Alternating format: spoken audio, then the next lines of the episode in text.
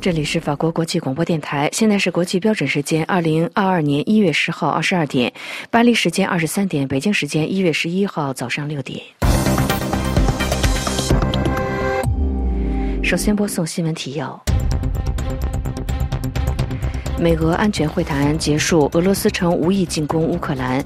天津疫情累计本土确诊三十一例，无症状感染者十例。最新报告称，疫情将可能使中国首季经济增长低于预期。德国媒体表示，中国严厉的防疫措施将刺激德商撤出中国。法美等国纷纷谴责缅甸军政权对昂山素季加判四年徒刑。著名维权律师郭飞鸿妻子在海外病逝。法国总理卡斯泰宣布减轻学校学生新新冠检测压力。辉瑞称，奥密克戎疫苗已投产，三月准备就绪。印尼可能允许恢复煤炭出口。听众朋友，早上好，我是安娜。下面要为您播送这次新闻节目的详细内容。美俄周一在日内瓦就乌克兰局势举行安全会谈结束。俄罗斯称没有意愿进攻乌克兰，双方并且表示希望就缓和局势继续举行会谈。据法新社报道，周一在日内瓦举行的美俄战略安全对话，由俄罗斯外交部副部长亚布科夫和美国副国务卿舍曼牵头进行。本次会议闭门进行，西方指责俄罗斯企图入侵乌克兰，而莫斯科。则指责北约通过加强在俄罗斯邻国的势力威胁其安全。在日内瓦会晤之后，俄罗斯谈判代表保证俄罗斯无意进攻乌克兰。部署在俄乌边境的数万名士兵是对西方竞争对手增加驻军的一个回应。俄罗斯的谈判代表亚布科夫表示：“我们并没有计划，也无意进攻乌克兰。”而美国的副国务卿舍曼则表示：“任何对乌克兰的入侵都将给俄罗斯带来巨大的代价。”他表示：“俄罗斯。”可以用撤回驻边境地带的兵力来缓和紧张的局势。欧洲本周将举行一系列的会议，旨在为俄罗斯在乌克兰边境附近集结大批军力的紧张局势进行降温。而这场在日内瓦举行的会谈结束以后，俄罗斯代表与北约组织将在十二号在比利时的布鲁塞尔举行会谈。中国天津市自八号出现新的新冠疫情，至周一累计已经有本土确诊病例三十一例，而无症状感染者十例，已经累计隔离管理大约七点五万人。而摩根士丹利最新的报告说，疫情将可能使中国首季经济增长预期低于预期。而德国的媒体表示，中国严厉的防疫措施会打乱供应链，刺激德商撤出中国。据中央社援引中国媒体报道说，天津市在周一召开防控新闻发布会，会上公布了上述数字，并指其他的新增筛阳性感染者还有待临床专家进一步核实之后进行通报。另据路透社援引摩根士丹利最新的研究显示，如果新冠病毒奥密克戎在中国扩散，并且导致多个城市封锁，当前该行对二零二二年首季中国增长预期预测是百分之四点九，将有零点六到零点七个百分点的下行的空间。另据德国媒体报道说，德国商会上海首席代表马明博表示，中国为了防疫限制旅游和国际航班，持续的封锁措施打乱供应链，将导致在中国经营的德商对前景感到悲观。法国和美国等国周一谴责缅甸军政权对前政府领导人1991年诺贝尔和平奖得主昂山素季加判四年徒刑，而挪威的诺贝尔委员会也谴责对昂山素季的判决是出于政治的动机。法国外交部发言人勒让德在周一谴责缅甸军政权对昂山素季加判徒刑，指责此举是对正义的儿戏，并使本来令人十分担忧的政治局势更加恶化。而法国的发言人表示，法国将继续全力支持东盟执行其立即结束缅甸暴力的五点计划。美国周一也谴责对昂山素季新的不公平的定罪，并且呼吁立即释放昂山素季。海外众多人士和人权组织多次人道呼吁，也未能让北京政权改变主意。著名维权律师郭飞鸿去年初持有效护照赴美探望病危妻子，被北京当局一度扣留。至今下落不明。患有晚期癌症的妻子张青终于不能见丈夫一面，于一月十日病逝。请听安德烈介绍。郭飞雄妻子张青在美国逝世的消息引发悲愤，著名维权律师、至今下落不明的高志胜的妻子耿和表示悲痛不已。他说：“飞雄与高志胜是志同道合的战友，二零零六年一起被判刑。我与张青二零零九年一同被迫逃亡到泰国，同一年前后抵达美国，都是单身母亲，独自带两娃，一女一男，相同的经历，共同的命运，切身感受张青在生命的尽头都没有能见到夫君的绝望。”作家李学文在《致痛哭张青》一诗写道：“此刻诗歌是无力的，语言是苍白的，只有邪恶是真实的。”还有网友发推说：“我们都在问，面对这样惨痛，那些限制、控制飞熊的人，你们于心何忍？”维权网发表声明称：中共当局不顾最基本的人道主义原则，在郭飞雄妻子弥留之际。悍然阻止郭飞雄赴美照顾，并对郭飞雄予以强迫失踪，此种行径严重践踏了郭飞雄全家人的基本人权。对于中共当局此种严重的践踏人权的行径，本网予以最强烈的谴责。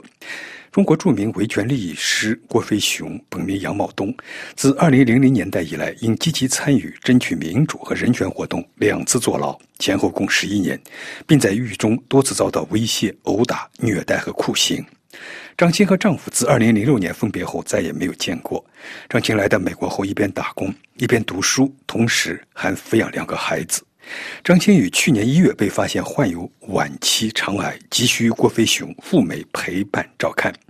郭飞雄一月二十八日在上海浦东机场准备搭机赴美，照顾罹患癌症手术后的妻子张青，却被中共海关以危害国家的安全为由拦截。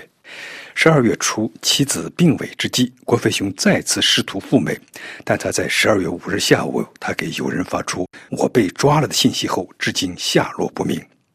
十二月五日，海内外数十位学者和其他人士数次发起联署公开信，呼吁中国政府允许郭飞雄赴美照看罹病癌症、病情恶化的妻子张青。郭飞雄妻子张青最终也未能见丈夫一面，但这种情况并非绝无仅有。有人揭露，北京当局用相同的方法对付唐吉田的律师。维权律师唐吉田在本月八日在北京某处被一群公安带走，去向不明，理由未知。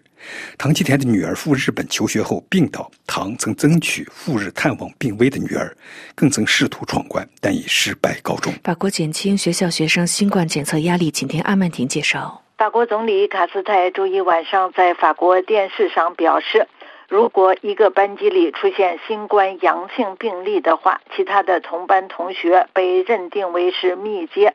但他们不再一定要去检测机构进行核酸检测，他们可以只是在家中进行自我检测，而且孩子的家长只需要自己写一个证明，说孩子自测的结果是阴性，孩子就可以返校上学。卡斯泰表示，我们的目标是要让尽可能多的学校继续开门，因为我们都知道这么做是符合孩子们的利益的。卡斯泰指出，法国目前有一万零四百五十三个班级因新冠在关着门，这个数字占总数的百分之二。法国的某些教师工会为了保护老师们的健康，要求政府恢复以前曾经有过的规定，即当一个班级出现一个阳性病例，就把整个班级关闭一个星期。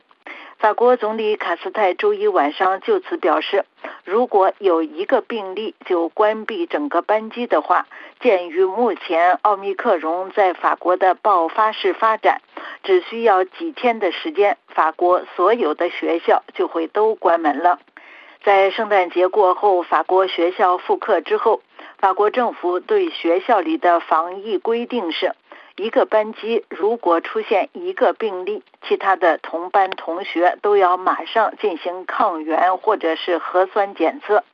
如果结果是阳性，学生在家里隔离一周；如果结果是阴性，学生可以返校上学，但还要每过两天在家进行一次自我检测，共两次自我检测，每次都阴性的情况下继续回学校上学。但是由于奥密克戎的传染性太强，出现阳性病例的班级太多，结果这一防疫规定给检测系统造成了很大的压力，使得药店门前等候检测的队伍很长。德国媒体分析德国的外交政策，简听丹兰发自柏林报道。德国经济周刊分析了德国的外交政策，认为决定权掌握在总理肖尔茨手里。该刊指出，无论是涉及到中国还是俄罗斯时，肖尔茨都毫不掩饰他与外长贝尔伯克的分歧。肖尔茨明显是厨师，贝尔伯克则必须学会当跑堂。上台仅数周后，绿党籍外交部长贝尔伯克就不得不接受他的部长职位的局限性。对外政策和对外贸易政策中的重大问题，全由总理府来决定，而不是由贝尔伯克的外交部或哈贝克的经济和气候部。社民党籍施罗德担任总理时。便通过厨师和跑堂的比喻，把他的绿党籍外长菲舍尔摆放妥当。社民党籍总理肖尔茨说的话也基本相同。他说：“谁预定了领导，就会得到他。”它指的是政府总部和各部委之间的老式权力分配。总理烧菜，部长们则必须将结果端上桌。在贝尔伯克坐到他的办公桌之前。肖尔茨就已经向北京传达了他基本上不会改变德国对华政策的信息。在有争议的俄罗斯问题上，肖尔茨并没有努力隐瞒自己与贝尔伯克的分歧。对他来说，有争议的北溪二号输气管项目属于私营经济的范畴。根据这个解读。关于运营许可的决定，便不是由政治，而是由联邦网络局的负责官员来决定。无论贝尔伯克多么经常的反对这一项目，肖尔茨都坚持该项目以及基本上对俄罗斯友好的政策。法国财政部拒绝向餐饮业提供额外补贴，请听珍妮特介绍。是的。这类餐饮业工会代表们反对目前政府采取的结束受理措施。周五，该行业的代表向经济部致函，指责自该行业有奥米克戎病毒病毒出现以来，前往酒店、咖啡馆、餐馆的顾客人数急剧下降。在巴黎人报透露的这封信中，工会要求降低政府为帮助业者所设定的门槛。因为目前根据经济部长勒梅尔于一月三日宣布的内容，国家同意在这些店家损失其正常营业额的百分之五十的那一刻起，承担店家的固定成本。对于该行业的代表来说，这个门槛太高了，他们要求将这一高度降低到营业额损失百分之三十就能获得补助。在这个阶段，一个请求席卷了经济部。无论如何，经济部必须在一月十一日接见酒店餐饮业的参与者，以接收另一项诉求，也就是对于营业额损失超过百分之六十五，或者是受到防疫限制措施的业者能够免除瞌睡的请求。尽管存在奥密克戎变种病毒的威胁，但迄今为止，该行业已经摆脱了。前一波冠状病毒浪潮中盛行的严格限制措施，但这些工会代表谴责说，即使是已经决定的较轻的限制性措施，也会对营业额造成压力。因此，该行业的代表向经济部提交的两项研究指出，百分之七十九的餐馆老板表示，在去年十二月至今年。一月初期间，他们的营业额下降了百分之三十以上。经济部指出，实际上，大多数被询问调查的公司的营业额损失超过百分之五十。因此，可以申请政府已提供的补助。美国的辉瑞药厂在周一表示，一款针对奥密克戎变种病毒的疫苗将在今年三月份准备就绪，公司已经开始生产。印尼高级官员周一表示，由于国内需求已经得到满足，印尼可能允许周一或者周二结束恢复煤炭出口。各位收听的是法国国际广播电台新闻节目。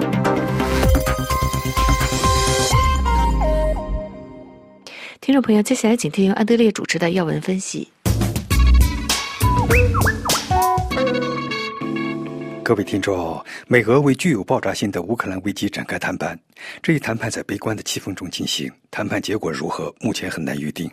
但这次因俄罗斯同兵乌克兰边境引发的危机，至少在引发法国舆论强烈的关注，包括北约的角色是否被北京重新激活。欧盟的角色是否不清，以及欧洲如何摆脱慕尼黑协定阴影。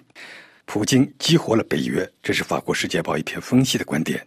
北约一度被法国总统马克龙形容脑死亡，准确与否，至少如果俄罗斯总统不是普京，如果没有他对乌克兰的威胁，以及普京难以置信的要求对所谓俄罗斯势力范围拥有保护权，北约可能至今还在为其生存权忧虑。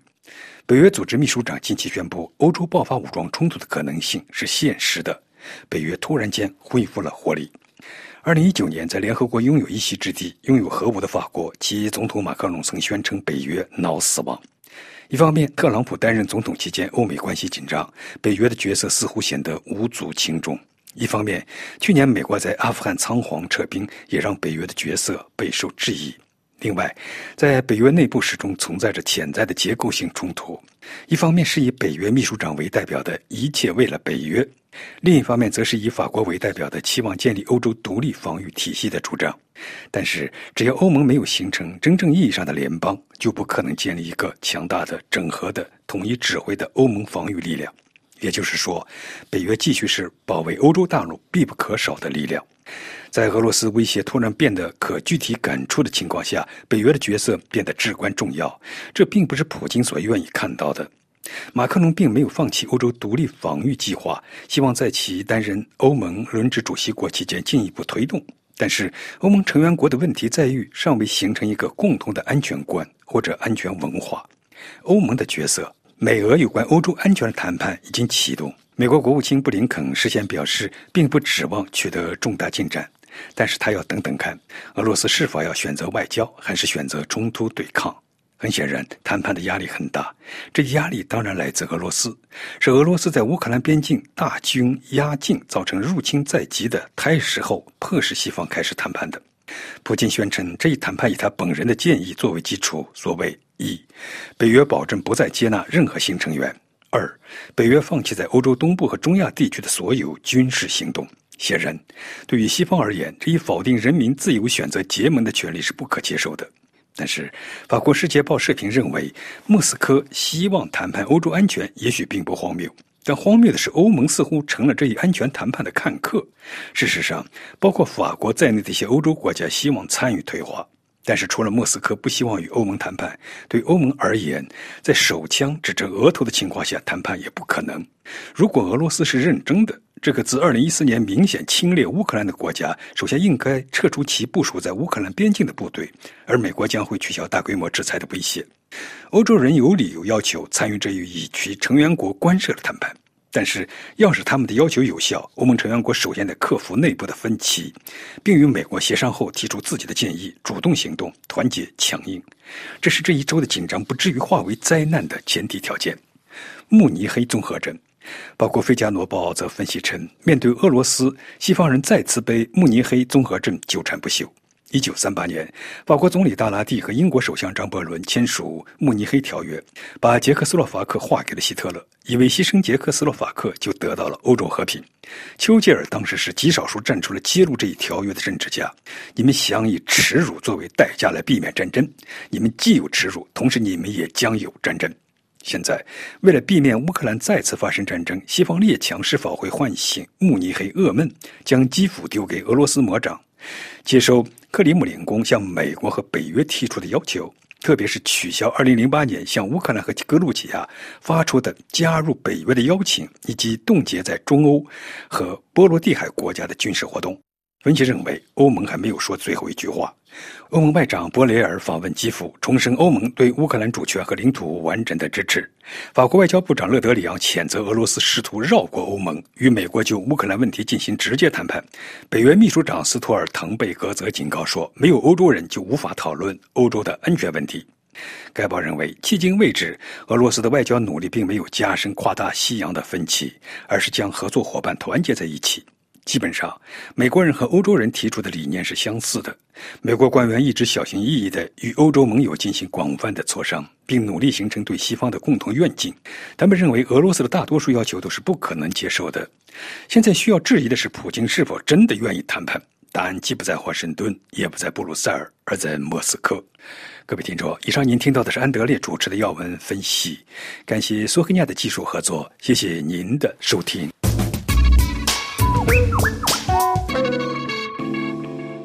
这里是法国国际广播电台，下面请听阿曼婷主持的《法国世界报》摘要。各位听众，面对一波又一波的新冠浪潮，我们还能够实现群体免疫吗？我们还能够成功的建造群体免疫这个堤坝，来阻止新冠病毒的传播吗？二零二一年年初，疫苗的问世曾经给了我们很多的希望，但是新的且传染性越来越强的新冠变异株的不断出现，并在全球范围内传播，让群体免疫这一保护屏障似乎离我们越来越远。周一的法国《世界报》就此刊出的一篇长文，援引一位法国流行病专家表示，即使是百分之一百的人口都接种了疫苗，不断出现的新变种也让我们无法希望能够迅速的实现集体免疫。他补充说，阿拉伯联合酋长国声称其疫苗两剂接种覆盖率接近百分之一百。葡萄牙的疫苗接种率为百分之九十，然而奥密克戎浪潮并没有放过这两个国家。至于法国，尽管超过百分之七十七的法国人口接种了两剂疫苗，但是法国正在经历着奥密克戎导致的新冠巨浪。彻底阻断病毒传播的希望似乎不切实际，但是奥密克戎变异株似乎又再度给了我们希望。这是因为，一方面，奥密克戎比它的远房表亲德尔塔毒株传染性更大，奥密克戎的扩散能力有利于群体免疫。另一方面，奥密克戎导致的疾病的严重性似乎相对较轻，也因此对医疗体系的影响比较小。这样，它可以以较低的成本让社会实现群体免疫这一保护盾牌。在法国占主导地位且已经开始在中国传播的奥密克戎，真的能够改变局势吗？周一的法国《世界报》的相关文章表示，新年伊始，法国卫生部长维兰首先重新点燃了这一希望。他在一月二号在《星期日日报》上说。法国正在经历的第五次新冠浪潮可能是最后一次浪潮。奥密克戎的传染性如此之强，它会传播到世界各地，它将会增强免疫力。在它经过之后，我们都会武装得更好。法国当前正在经历的奥密克戎引发的新冠浪潮，真的会是最后一波吗？专家们要比法国卫生部长谨慎得多。文章援引法国蒙波利埃大学的一位专家说：“如果说当前的新冠浪潮是最后一波，那将不是基于科学数据的断言。”法国《世界报》的文章表示，今后还会出现其他的新冠变异株，谁也不能保证未来的变异株不会让我们因奥密克戎而形成的免疫力失效。但是，即使这样，我们还是会拥有因感染或因施打疫苗而获得的细胞免疫能力的。虽然目前的奥密克戎浪潮不太可能是最后一波，但还是可以隐隐约约的看到新冠隧道的出口的。很多科学家都乐观的认为，二零二二年新冠大流行对全球人健康的影响将减弱。法国《世界报》引述的一位专家表示，尽管奥密克戎变体有可能在未来几个月内引发危机，但最有可能的情况是，我们会有更好的前景。这是因为通过疫苗接种和自然感染两个途径，世界各地人口的免疫力都在不断提高，使得疾病不那么严重。世界报的文章还表示，科学告诉我们，虽然我们对群体免疫曾经失望，但我们还是有希望的。最终，新冠病毒可能会变成像其他四种在冬季导致喉咙疼痛和轻度感冒的季节性冠状病毒一样。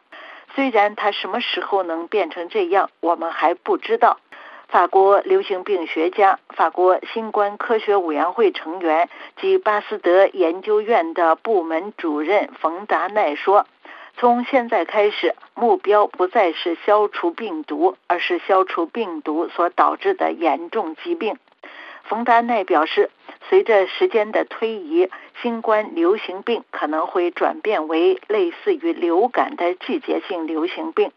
除了既没有受到感染，也没有受到疫苗增强及保护的脆弱人群，在其他人群中，它导致的疾病会越来越不严重。但是它会在冬天醒来，并或多或少的导致突发事件。一突发事件会有多严重，这将取决于未来的变体，就像流感一样。各位听众，以上是法国《世界报》摘要节目，本次节目由阿曼婷编播，感谢收听。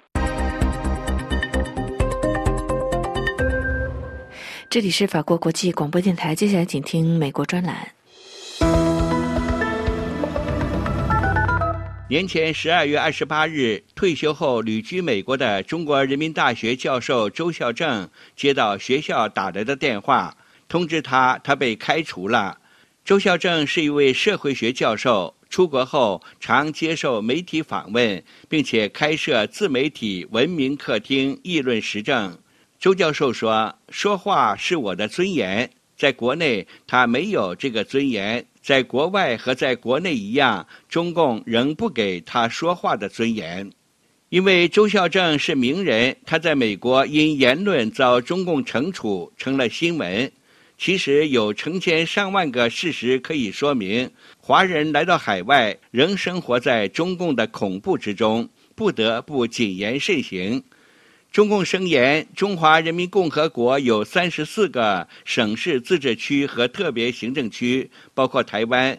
而现在，他正在建立第三十五个省——中华人民共和国海外省，其范围涵盖五千万海外华人居住的所有国家。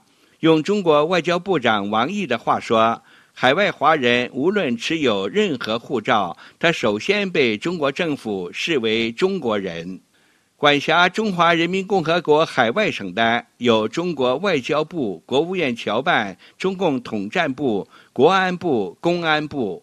在美国，中国大使馆和各地领事馆有庞大的数据库，存储每一位华人的详尽资料，包括他们在美国的一举一动。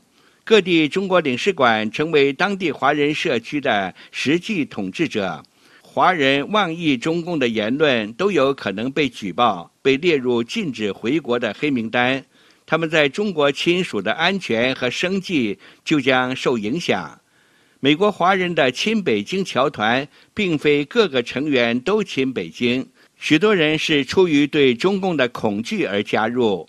一些传统的反共侨团，包括一些民运组织，其成员也在约束自己的言行，只怕回不了国。几年前，洛杉矶有一位华人朝中领馆扫了一梭子子弹，然后引弹自尽。唯一的原因就是他参加了当地华人一场中共不喜欢的集会，被举报。中领馆把他列入黑名单。父母去世也不能回国奔丧，便以死抗争，上演了一场悲剧。中共控制海外省的华人，主要靠爱国华人举报、派眼线打进反共侨团和民运组织。此外，近些年来，海外华人自媒体发展迅速，一些华人在海外网络社交平台油管、推特、脸书上开设自己的账号。中共便在这些网络社交平台上搜索海外华人的言论。近日，《纽约时报》报道了一位现居澳大利亚的中国女留学生提供的一段视频，显示，她老家的警察传唤了她的父亲，并用父亲的手机给她打电话，催促她删除一个有损中共领导人习近平形象的推特账号。《纽约时报》说。中国政府不遗余力地扩展其网络搜捕行动，找出那些在国际社交媒体上批评中国的人，并且让他们闭嘴。中共监控的对象还包括海外台湾人和香港人，也将他们视为中华人民共和国海外省公民。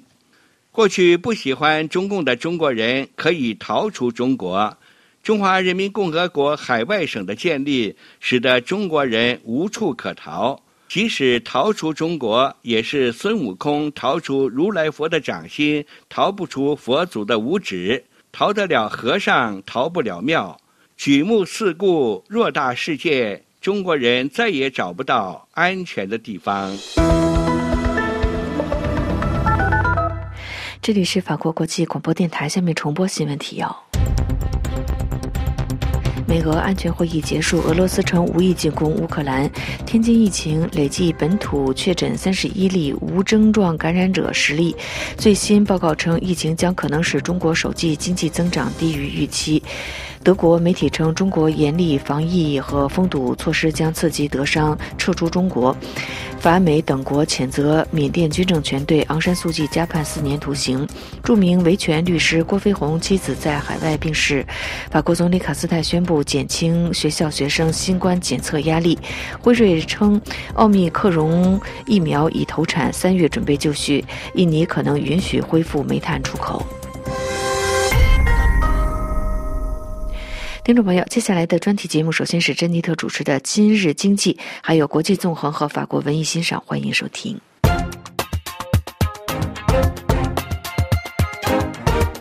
各位听众，中国票房可说背弃了好莱坞市场，大家开始发问：好莱坞电影在中国市场还有前途吗？虽然不知未来光景，但有一点是可以肯定的，至少这个票房前途不会出现在。中国共产党建党一百周年的二零二一年，以及在中美竞争日益激烈的这一年，受到重新开放电影院以及有一部爱国历史片破纪录票房成功的影响下，中国票房在去年重新有了起色。在全球人受新冠疫情肆虐的影响下，中国的电影票房收入达到四百七十亿元人民币。中国市场连续第二年位居全球第一，领先于美国电影市场。与二零二零年中国电影市场完全拧开的情况相比，中国票房大幅的回升。但是二零二零年当时它没有能达到美国票房达到二十三亿美元的水平，即使后来又回升，但它仍未恢复到新冠疫情爆发前的二零一九年的水平。二零一九年，中国电影的收入为九十三亿美元，中国本地制作的电影占了票房收入的百分之八十五以上。中国奉行新冠病毒清零的防疫政策，一些城市暂时关闭了剧院，以及扫除最轻微的疫情风险。还有一个更大结构性的原因，疫情加速了民众在家上网看电影的步调。上海电影学院教授刘海波解释说，影片在影院上映的时间和电影上传到平台之间的时间也大大的缩短了。这也是在亚洲最强大的市场国家里，好莱坞市场没落的标志。近来中国电影推出的力度是过去从未有过的强大。根据中国电影局公布的数据。本地制作的影片收入占据了中国市场的将近百分之八十五，而它在二零一九年占据了百分之六十四，二零一六年占据了百分之五十八。中国媒体悦目影业专栏作家庞洪波的评论写道：“出现这种情况，不仅是受疫情的影响，海外出产的影片数量锐减，还有外国电影吸引力不足。”这也证明了中国观众胃口的变化。这意味着进口片的消失可能在中国成为大势所趋。刘海波则更具含义地说：“中国电影的质量还很参差不齐，我不认为他们就可以完全满足中国观众的期望。有一点是肯定的，中国电影目前仍然无法出口。在中国建党百年之际，中国电影业奏起了爱国之音。”电影《长津湖战役》于十月一日的国庆日上映，获得了历史性的成功。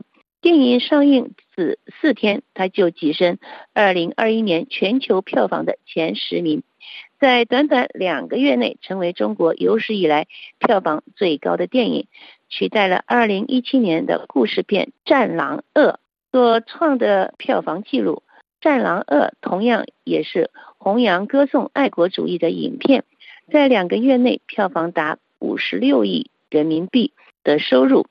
长津湖战役讲述了朝鲜战争中的一个插曲。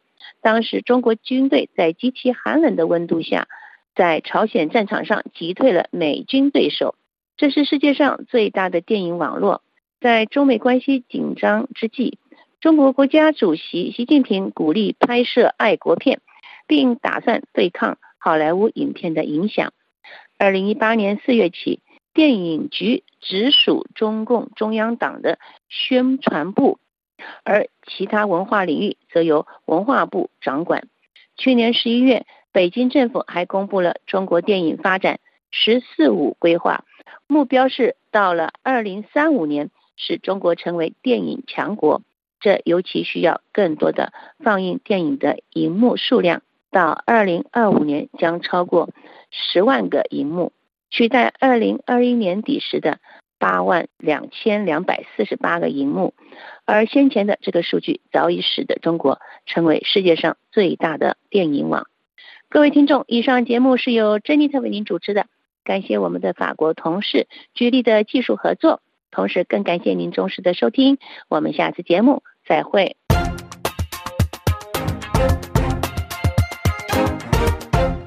这里是法国国际广播电台，听众朋友，明天专题节目时间要为您安排播出《今日经济》，欢迎收听。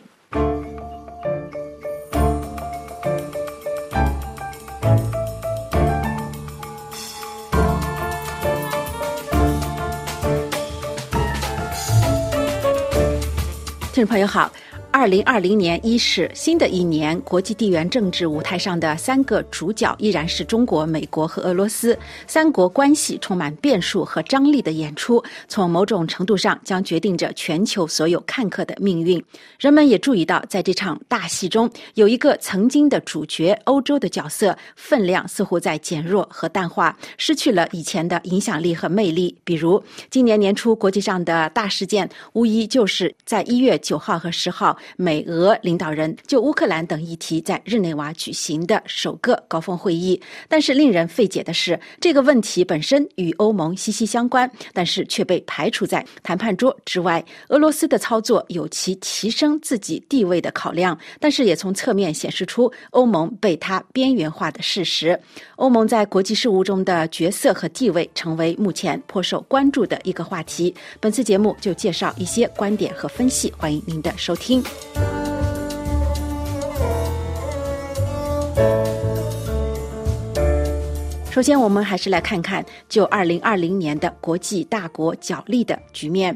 哈佛大学肯尼迪学院的研究员菲利普·勒克雷认为，从大局上看，现在一边是中国和俄罗斯，另一边是美国，而这三个国家的领导人在二零二二年都要面临本国的政治考验。与此同时，专制政权和民主国家两个阵营之间的辩论还将继续进行。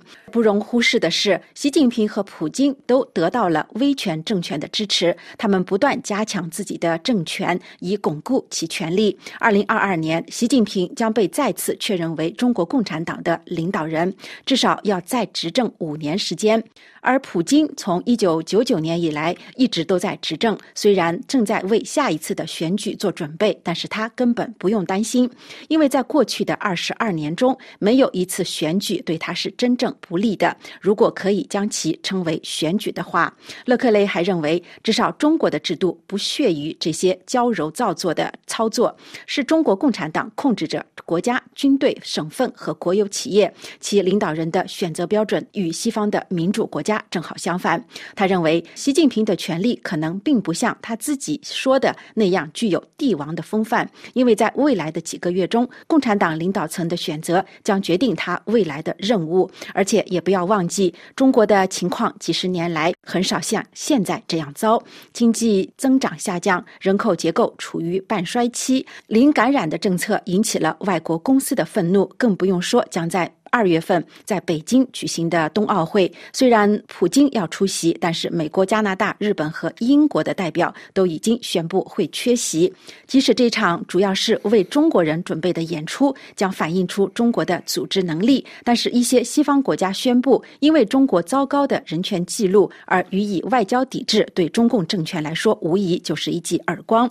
至于将在二零二二年年满八十岁的拜登，他可能会在秋季国会中期选举期间面临困境。由于民主党在参议院只有微弱的多数，甚至在众议院也只领先八个席位，民主党很可能就会失去国会山，这将部分的危机到拜登的总统职位。拜登本人的支持率急剧下降，目前约为百分之四十二。一些残酷的评论家已经开始建议他应该尽快宣布退休，为其他潜在的。民主党候选人让路。从三个国家的关系上看，中国与美国之间的僵局毫无好转的迹象，而俄罗斯和美国目前也因为乌克兰危机的问题而闹得不可开交。双方僵持不下之际，俄罗斯提出进行谈判来解决，但是同时也画下了几条红线，让美国陷入进退两难的局面。尤其尴尬的是，在乌克兰问题上利益攸关的欧洲完全遭到了忽视，甚至被彻底边缘化。这就回到了另外一个问题上：欧洲的地位何在？为什么俄罗斯要和美国讨论乌克兰的危机，而不是和欧洲国家进行讨论？除了俄罗斯自身的考量外，欧洲本身也有它的问题吗？法国《费加罗报》文章分析指出，欧洲在一月十号被排除在谈判桌之外。普京并不把分裂的欧盟放在眼里，而是强行要求和美国进行一对一的会谈，似乎要回到冷战时期那样。对同一个问题，法国战略研究基金会的俄罗斯问题专家伊莎贝尔·法孔在接受法国媒体访问时分析认为。就目前而言，在俄罗斯方面，向欧洲人询问并不是一个优先事项。一些俄罗斯官员说，让欧洲人参与探讨，这意味着陷入沼泽。这与几年来一直相当明确的立场是一致的。俄罗斯人得出的结论是。法国人和德国人都没有真正打算对乌克兰施加压力，让其履行明斯科协议2014年的部分内容。这些协议本应解决顿巴斯地区的冲突。当俄罗斯在这个问题上的立场发生了演变，之前不存在美国人参与或在明斯科协议方面发挥作用的问题，而今天俄罗斯似乎认为欧洲人没有能力解决这场危机。同时，也认为法国人和德国人与美国过于一致，无法尝试将事情推向俄罗斯人所希望的方向。欧洲和俄罗斯人各自在这场冲突中的责任没有完全相同的想法，这就是为什么俄罗斯发现欧洲人在战略层面没有个性，而转向依靠与美国人进行双边战略对话的想法。他认为，最后如果有人对乌克兰有影响力，可能是美国人。拜登政府上台后，积极的和盟友恢复关系，一直强调欧洲的重要性。但是，悄悄成立奥库斯集团，将欧盟抛弃之后，澳大利亚随即就取消了与法国签署的世纪潜艇合同，让法国和欧盟都再次感到被出卖了。而现在，普京提出就乌克兰危机和美国谈判，完全置欧盟于不顾。这也难怪会有人提出，美国和他的盟友是否还是在同一条线上的问题。对此，法孔认为。美国人说，他们不会与俄罗斯人探讨任何涉及其欧洲盟友或乌克兰的事情。这也是为什么在俄罗斯人和美国人一月在日内瓦举行会议之后，将有一个北约俄罗斯理事会会议，使美国的盟友重新加入游戏，然后与欧洲安全与合作组织进行探讨。乌克兰也将参与其中。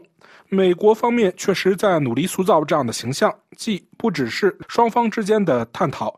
而是在乌克兰人和欧洲盟友的背后进行的探讨，在西方方面，没有多少人愿意承诺在发生攻击时保卫乌克兰。人们大多在谈论制裁、谈论惩罚性的行动，但人们无法想象北约或美国会在俄罗斯入侵乌克兰的情况下出面干预，无论是完全入侵还是局部入侵。在乌克兰这场危机中，俄罗斯只想和美国谈判，除了要淡化对其而言没有能力解决问题的欧洲，同时也是在重申其在地区和全球权力的增长吗？法孔的回答是：尽管以。尽管这一直是俄罗斯外交和安全政策的一个共同点，但这不是一个主要的问题。其实很明显，俄罗斯人将非常高兴能够辩称他们与美国人有特权的对话。这实际上意味着俄罗斯是一个大国，尽管其有弱点。但毫无疑问，近年来俄罗斯成功的影响了许多问题，从叙利亚到利比亚。通过马里、高加索地区、阿富汗和伊朗核问题，乌克兰的问题是核心问题。我们在普京的所有最新的讲话中看到了这一点。在俄罗斯对后冷战时代安全架构的建立方式感到沮丧的时候，认为这已经成为一个非常具有象征意义的问题。也就是说，一个将俄罗斯排除在外的安全框架，一边是北约，另一边是欧盟，这两个组织都已经扩大。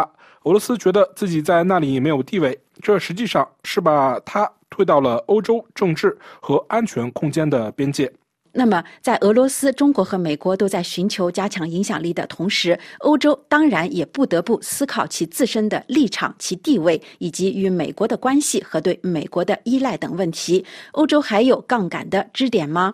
法国地缘政治专家、战略研究基金会的特别顾问弗朗索瓦·海斯堡先生在法广法语部的地缘政治节目做出了他的分析。他认为，欧洲可以在三大国竞争之间找到自己的定位，但是需要团结和。努力的争取，他说。Dans mon livre, je rappelle la thématique d'un ouvrage de science-fiction chinois. 在我的新书《战争的回归》中，我提到了中国作家刘慈欣的小说《三体》，这是一部非常优秀的科幻小说。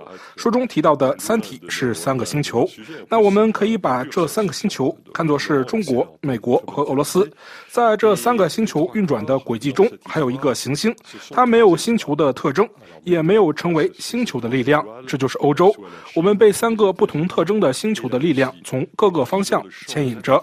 欧洲不是可以用正常的规则认可的大国，欧洲不是一个国家。这并不是说欧洲很无能。欧洲可以做很多事情，它的运作方式与近几十年来又变得非常残酷、充满权力碰撞和冲突的世界相比是不对称的。那么，欧洲会什么呢？欧洲会控制投资，控制对外贸易，在技术运用中有重大优势。比如，手机内部部件全球范围承认的标准化是由欧盟决定的。最初，美国的大科技公司拒绝欧盟的标准，在此之后，美国和中国的公司都纷纷接受了。为什么呢？这就是因为作为一个整体市场，欧洲、中国和美国不相上下。在这些领域，欧洲国家的口径是统一的。一旦开始使用这些标准，即便是最强大的国家也不能随便退出。还有一个例子，就在核潜艇危机发生两周后，在美国的匹兹堡举行了首届美欧高科技会议，当然针对的是中国。欧盟本来希望取消该会议，但后来又认为取消会议是个愚蠢的行为，因为中国有野心将它的标准强加给世界。如果美国和欧洲开始对立的话，双方都会被中国吃掉。从战略上来看，这个事件的影响力超过了潜艇危机，因此美欧最后决定携手共进。但应该注意的是，这次也不是美国人的决定，欧洲向美国施加压力，美国权衡利弊后也接受了。但欧洲集体做出了决定，这一点也可以从德国新联合政府的意向看出来。对中国，他们认为这首先是一个威胁，所以应该非常聪明的与美国共同行动，而不是反对美国。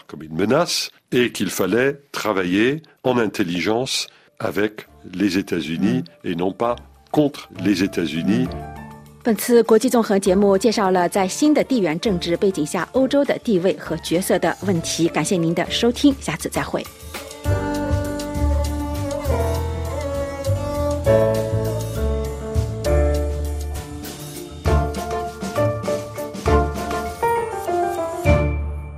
这这里是法国国际广播电台，听众朋友，明天的专题节目时间要为您安排播出《公民论坛：法国风土人情》，欢迎收听。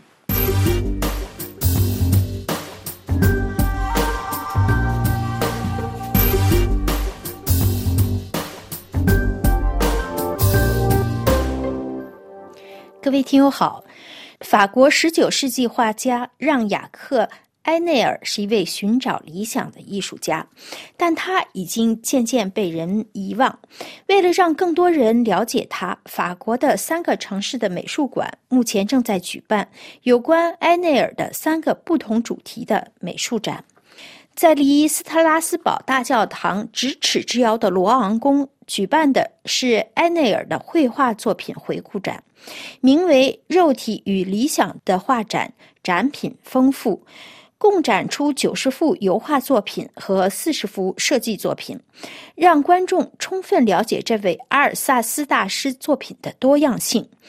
除了标志性的作品外，位于巴黎维利埃大道的让雅克埃内尔国家美术馆将画家工作室的大部分作品出借给了本次展览。埃内尔国家美术馆是一九二三年在他的侄女玛丽埃内尔的帮助下落成开馆的。本次回顾展将画家在巴黎艺术沙龙和世博会上展出的画作面对面的展出，这些画作在他生前就被选入了国家和私人收藏，有的甚至远至北美，都汇集到本次展览上。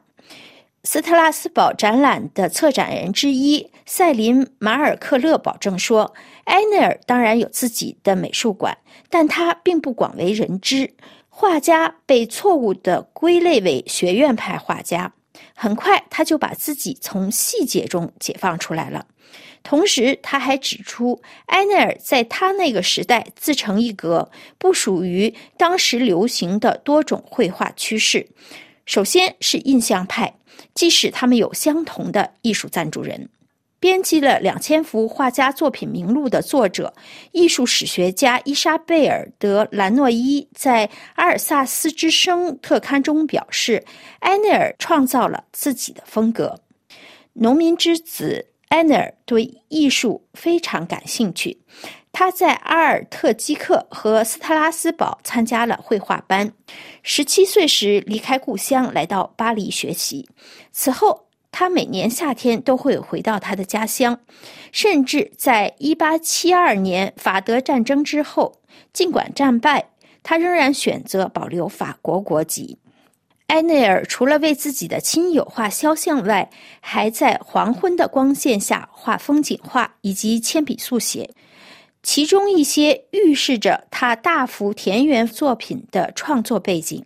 在他众多的笔记本中的一本里，他写道：“我想成为一名伟大的艺术家，我可以，我感觉到了。我想，笔记本里记录了他对事物的感觉，同时还有大量的草图。早在罗马的美第奇别墅度过的五年游学时光之前，埃尼尔就经常去参观卢浮宫，临摹从前意大利大师的作品。”从罗马，他带回了意大利的自然风光和别具一格的日常景象的画作，但画作《熟睡的年轻勇者》或是贞洁的苏珊娜，更加预示了埃内尔以后将创作很多人体作品。人体的肤色如此独特，与多种黑色调画出的暗色调背景形成对比。他精心描绘了棕红头发的女人、耶稣基督和抹大拉的白皙身体。在埃内尔晚年，他创作的美乐莎具有惊人的现代性。在他的时代，埃内尔被公认为法国画派的伟大画家之一，入选法兰西学院，和微生物学家巴斯德、参议员舍雷凯斯特奈是好友。他还是德雷福斯上尉的辩护人。策展人塞林马尔克勒指出，在埃内尔身上有一种对理想的真正追求。他一生坚持认为，创作的准备工作非常重要。这一点在米鲁斯美术馆对这位画家致敬的展览中也有所体现。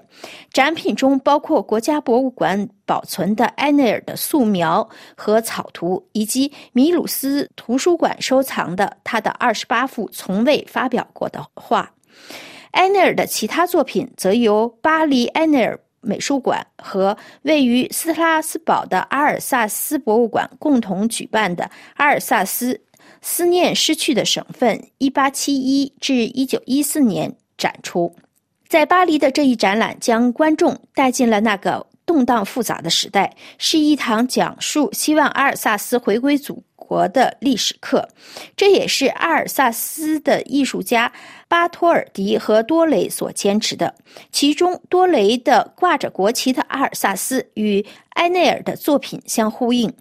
对于巴黎展览的两位策展人来说，在巴黎通过物品、海报和明信片，甚至在学校教科书中，维护了对阿尔萨斯的记忆。有助于保留这个失去的省份阿尔萨斯的形象，且这一形象直到今天仍然十分鲜活。然而，在德国统治时期，阿尔萨斯既不是知识沙漠，也不是文化沙漠，只是这是同一段历史的另一面。各位听友，以上您听到的是今天的法国文艺欣赏。介绍艾内尔有自己风格的阿尔萨斯人。本次节目由艾娃编播，感谢日历的技术合作，多谢您的收听，下次节目时间再会。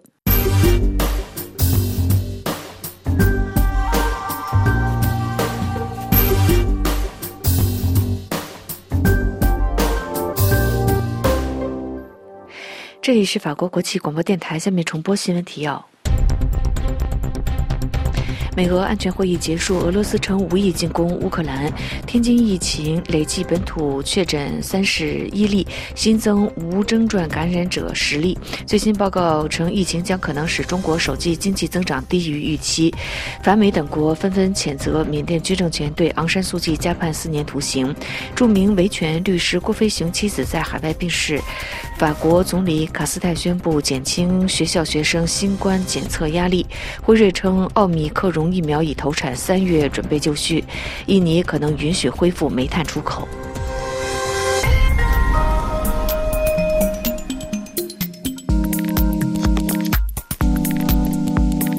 众朋友，法国国际广播电台的这次中文节目是由安娜为您主持，要感谢苏黑亚的技术合作，也谢谢您的收听。最后，我们要一块来欣赏一首法国歌曲，这是由 Ben m a g i 所演唱的《Jour Heureux》，也在歌曲当中祝您平安愉快。我们再见。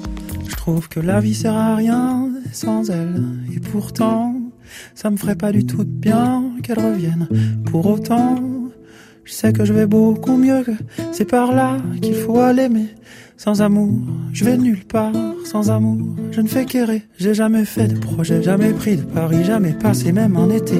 Dans ma vie sans le cœur qui pèse ou le cœur qui plaide ou le cœur qui motive. J'ai jamais fait de projet, jamais pris de Paris, jamais passé même un été dans ma vie sans l'amour qui rêve ou l'amour qui pleure ou l'amour qui ravive. Là je danse et je traîne dans un monde vide de sel, de vide, chance et de prière et mes sens s'éteignent sous une onde grise de grêle, de pluie et avant que l'amour ne revienne, faudra d'abord une rencontre et le cadre ça compte à bon. Moi je m'en contrefous, tout se vaut, même si c'est vrai que c'est chiant quand autour de ton cou y a écrit cherche l'amour sur un gros panneau, mais tout se voit. Des amours sauvages, fortuits qui n'arrivent qu'une fois, tout se croit. Des amours d'élevage conquis sur l'appli de ton choix, tout se voit. Eh, des amours sauvages, fortuits qui n'arrivent qu'une fois, tout se croit.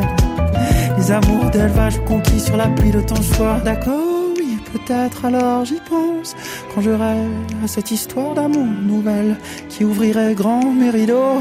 D'accord, oui, je projette et j'invente une fille de celle qui m'aimerait, ouais, même moi, complètement vrai. Mais avant ça, je veux d'abord qu'on rie.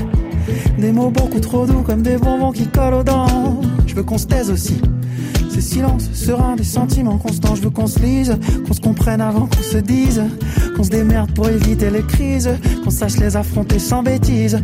Mais pas trop souvent. Ça y est, je le sens, j'ai envie à nouveau. Je vois les jours heureux qui se pointent. Les voilà les jours heureux qui se pointent. Les voilà les jours heureux qui se pointent. Ça y est, je le sens, j'ai envie à nouveau. Je vois les jours heureux qui se pointent. Les voilà les jours heureux qui se pointent. Les voilà les jours heureux qui se pointent. Là, je danse et je traîne dans un presque parfait qui fait sens, qui me fait du bien, qui me relance. Il en faut peu finalement et rien n'a changé pourtant. Tout est bien mieux. Rien n'a changé seulement. C'est le temps des jours heureux.